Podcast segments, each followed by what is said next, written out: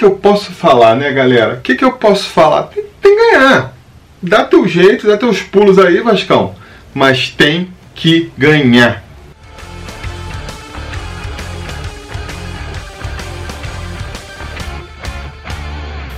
Torcida vascaína, Felipe Tiru de volta na área para falar de jogo do Vascão, porque nesse domingo, às 8h30 da noite, o Vasco recebe o Fluminense em São Januário em partida que fecha a 25ª rodada do Campeonato Brasileiro da Série A. E vou repetir aqui o mantra, né? Mais um jogo decisivo para o Vascão, que nem a gente vem dizendo aqui. Todos os jogos em casa daqui para frente vão ser decisivos para o Vasco, né? Principalmente se o Vasco não fizer o dever de casa dele e vencer essas partidas. A gente comentava aqui no jogo, na, na no preleção da partida contra o Ceará, como aquele jogo ali era uma final antecipada e como era importante que o Vasco vencesse aquela partida.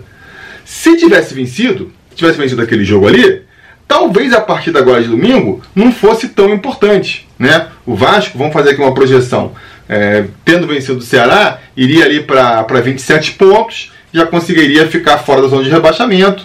De repente, um empate contra o Fluminense agora nem seria visto com maus olhos. Dava ali para administrar uma folguinha da zona de rebaixamento. Agora, não venceu, né? Perdeu, tomou uma goleada. Então, é, tem que compensar isso agora, vencendo um clássico aí contra um, um time que é freguês, né? É freguês, mas está numa fase bem melhor que a nossa. É, não tem muito jeito. Tem que vencer para tentar é, sair da zona de rebaixamento e não se afundar cada vez mais. Ontem a gente lançou um vídeo aqui no canal fazendo aí secando os adversários, né? comentando a tabela e quem está disputando com a gente aí na zona de rebaixamento. E a gente viu que, cara, vai ter confronto direto agora. Tem confronto direto nessa rodada, tem confronto direto na próxima rodada. Então, quer dizer, os nossos adversários diretos vão pontuar. Um ou outro vai pontuar. Se o esporte ganha do, do Curitiba, nesse né, jogo que vai ter no domingo também, às 6h15 da, da tarde, se o esporte vence do Curitiba, os caras vão disparar lá na frente. Vão abrir quatro pontos de vantagem pra gente. Se o Curitiba vence do esporte, vão encostar na gente também. Aí na próxima rodada pega o Botafogo, de repente ultrapassa. Então, assim, não tem jeito. Por mais que a gente seque os nossos adversários, o Vasco também precisa fazer o dever de casa dele. Também precisa vencer alguns jogos aí para conseguir chegar em 40 pontos que seja e poder sonhar é, com a permanência na primeira divisão. Então, é, é mais um jogo decisivo agora. Não tem como negar isso aí. Esse jogo ganha muita importância para a gente é, permanecer na primeira divisão, nessa briga do Vasco para permanecer na primeira divisão.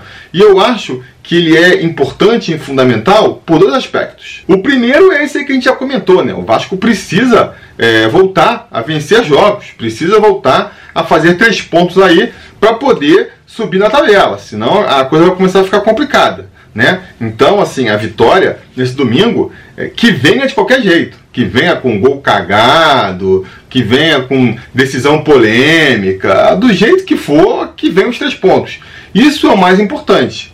Agora, junto, fica também aí a curiosidade de ver alguma evolução nesse time, né? Acho que, que é inevitável que aconteça alguma evolução para a gente conseguir essa vitória aí, porque jogando o que vem jogando, o Vasco nem com muita sorte consegue vencer do Fluminense, né? Do time que está lá na, na parte de cima da tabela. Então a gente vai precisar ver uma melhora do time também, né? Será que ainda dá para esperar uma melhora do time sob o comando do Sapinto? É a esperança que a gente tem que alimentar para esse clássico agora de domingo.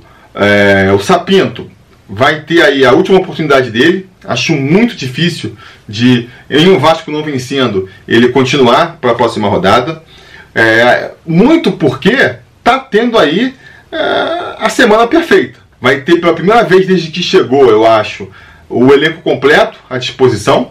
Né? Acho que não tem nenhum desfalque aí para essa semana. Então vamos ter a volta do Benítez, vamos ter a volta do Cano, né? O Benítez já estava, mas a volta da dupla é, jogando junto, né? Uma semana para treinar, uma semana é, para esse elenco descansar, né? Aquele discurso de que a gente viu aí na, na quinta-feira, quando a, a Ira Jovem foi lá cobrar o elenco, aí o Sapinto falou que o time vinha dando azar, né? Não tinha. É, não vinha conseguindo criar os resultados porque estava tendo azar, agora está sem azar nenhum. Pelo menos até o momento que eu estou gravando esse vídeo aqui, né? Não tem nada aí é, para atrapalhar essa semana do Vasco. Muito pelo contrário, o adversário do Vasco é que teve uma semana complicada aí, perdeu o seu treinador, né? Isso sempre atrapalha quando o trabalho está funcionando, o treinador sai de repente, entra lá o interino, né? Por mais que, que muita coisa você, os jogadores já tenham aprendido e possa pode dar uma continuidade, sempre mexe um pouco aí na estrutura, né? Na confiança até dos jogadores. Então é, o Fluminense vem abalado por essa partida, vai jogar em São Januário, assim, torcida e tudo mais, mas não deixa de ser mais um diferencial a favor do Vasco, né? E, cara, hum, o Vasco não vai encontrar uma rodada melhor do que essa. Porque, ah, o Fluminense está lá em quinto lugar no campeonato. Beleza, assim, a gente vai ter que vencer times é, que estão melhor que a gente no campeonato, né? Não dá? Senão a gente vai vencer só Goiás, Botafogo e, e Curitiba, só três vitórias, não, não mantém a gente na primeira divisão. Então a gente vai ter que vencer uh, adversários mais qualificados que a gente, adversários que estão em melhor fase. E tem a questão também da freguesia aí, né? Se o Vasco não conseguir, em, em dois jogos contra o Fluminense, não conseguir vencer nenhum, é porque realmente a coisa está complicada, né? Realmente a coisa está complicada. Então vamos ver o que, que o Sapinto vai aprontar para essa partida aí, né? Parecia, né, no começo ali, na, na terça-feira, quando os jogadores se apresentaram, teve a, a, aquela notícia de que houve uma conversa, né? Uma, uma lavagem de roupa suja entre a diretoria, a comissão técnica e o elenco. E aí os jogadores teriam aproveitado para expor sua opinião, reclamado do esquema com três zagueiros. O próprio jogo do Grêmio ali, né, no segundo tempo, o Sapinto fez algumas mudanças que a torcida vinha pedindo, né? Uh, foi assim. Primeiro, fez substituição no intervalo já. O pessoal cobrava muito que ele demorava para fazer substituições. Deu uma chance, mais tempo para o Juninho se apresentar, um, um, tempo inteiro, tirou o Castan, que vem numa fase terrível, fez tudo que a torcida pedia né, para ele fazer. E aí criou-se essa expectativa, eu pelo menos estava bastante curioso para ver, né? Até quando acabou a partida, a impressão que se tinha que, que ele ia cair, não ia ficar para o próximo jogo, uh, eu falei, pô, a gente nem vai saber se ele realmente implementaria essas mudanças ou não, né? Se o Sapinto teria ali aberto um pouco mão dos seus princípios ali para poder fazer o que a torcida quer. Ao longo da semana, ficou parecendo que sim, porque teve essa conversa aí na terça-feira e tudo mais, mas agora, quando vai chegando mais para o final, parece que no final não, né? Parece que vai manter o, o esquema com três zagueiros, vai manter uma escalação muito próxima do que ele vinha escalando, né? No momento que eu estou gravando aqui é, esse vídeo, a informação que a gente tem é de que a escalação que ele vai, vai, vai fazer vai ser praticamente a mesma que ele vinha escalando aí, né? Seria Fernando Miguel no gol, o Léo Mato jogando ali pela lateral direita, a trinca de zagueiros com o Miranda pela direita, o Marcelo Alves fazendo ali o zagueiro mais centralizado. E o Leandro Castan na esquerda, quer dizer, vai estar tá barrando aí o Ricardo Graça, que para mim é, é, o, é, o, melhor zagueiro no momento do Vasco.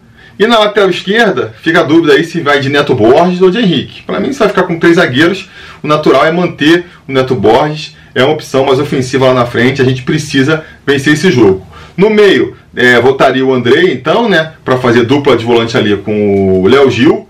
E na frente, a gente poderia fazer ali a trinca, que talvez seja a melhor trinca que o Vasco pode escalar hoje, que seria Benítez por um lado, o Thales pelo outro e o Cano centralizado. É, eu chego a me perguntar, não sei se eu estou viajando muito aqui, mas se ele não sinalizou que vai manter essa escalação, até para atrapalhar o adversário até pro Marcão lá, o técnico que assumiu o Fluminense agora, não achava, ah, vou jogar com três zagueiros, vou fazer um esquema aqui para tentar neutralizar é, é, esse esquema tático. E quando chegar lá na hora, o Sapinto surpreende com outra escalação, né? E aí, sei lá, tiraria o Miranda ali, iria só com, com dois zagueiros e botaria o Juninho no meu campo, ou então o Carlinhos, né? no começo da semana falou no Juninho ou no Carlinhos entrando nesse meio campo aí, se o Vasco abrisse mão dos três zagueiros, é, não faz sentido, né? Carlinhos, Carlinhos, pelo amor de Deus, se vai abrir mão do esquema de, com três zagueiros, que seja para botar o Juninho. É que eu, já falei outras vezes aqui. Eu não acho o esquema de três zagueiros por si ruim. Ah, não, eu jogo com três zagueiros, então é um esquema ruim. Não. Eu acho que você tem que tentar é, achar o esquema tático que melhor favoreça os jogadores que você tem é, à sua disposição, né? De preferência, no caso do, do, do time como o Vasco, tão pobre de, de opções é, técnicas, você tem que escalar os seus melhores jogadores. Então, assim, é, durante um tempo pareceu o Vasco tinha ali uma, uma carência de, de, de volantes, né?